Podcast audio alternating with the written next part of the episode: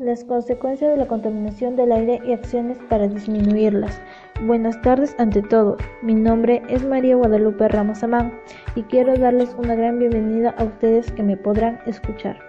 El día de hoy vengo a hablarles de un tema sumamente importante y es sobre la contaminación del aire. Esto se debe a la vida industrial de todo el planeta. Primero hablaremos sobre la contaminación y esto se debe a las alteraciones de gases suspendidos en la atmósfera.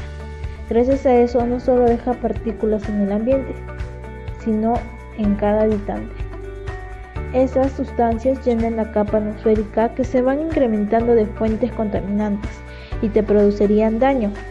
Por eso les daré algunas acciones a base de las consecuencias que provoca y así tener un aire limpio. Según la OMS, Organización Mundial de la Salud, dice que la contaminación del aire está causando unas 2 millones de muertes prematuras cada año y dijeron que las naciones reduzcan sustancialmente el impacto de contaminación bajando los niveles de partículas, ozono y dióxido de azufre. Después de haber leído esa información, analizaremos las consecuencias que genera un aire contaminante. Dejan partículas como el monóxido de carbono, dióxido de carbono, dióxido de azufre, metano y otras sustancias. Esto se debe al consumo de combustible fósil y emisión del smog, ya que las maquinarias se mueven con esos tipos de combustible. También el sector agrícola, ya que tiene un gran aumento en emisiones corporales de gas metano y dióxido de carbono.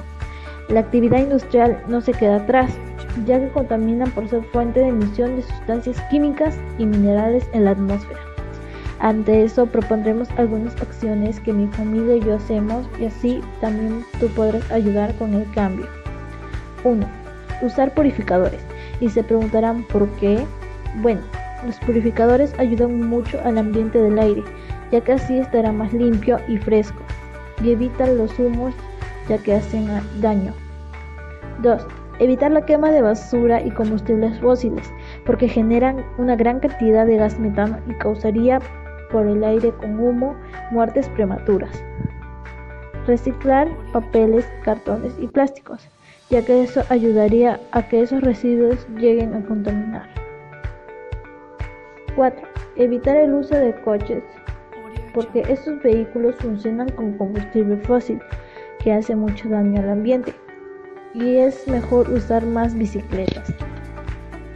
Luego de haber escuchado cierta información y acciones, te invito a que también ayudes reduciendo la contaminación del aire y así tener un ambiente sin ningún contaminante dañino. Recuerda las acciones y lo cuán importante es el aire. El amor está en el aire, pero el aire está altamente contaminado. De ti depende cambiar la situación y mantener un aire limpio. Bueno, agradezco a las personas que me han podido escuchar, ya que este tema es muy importante. Gracias.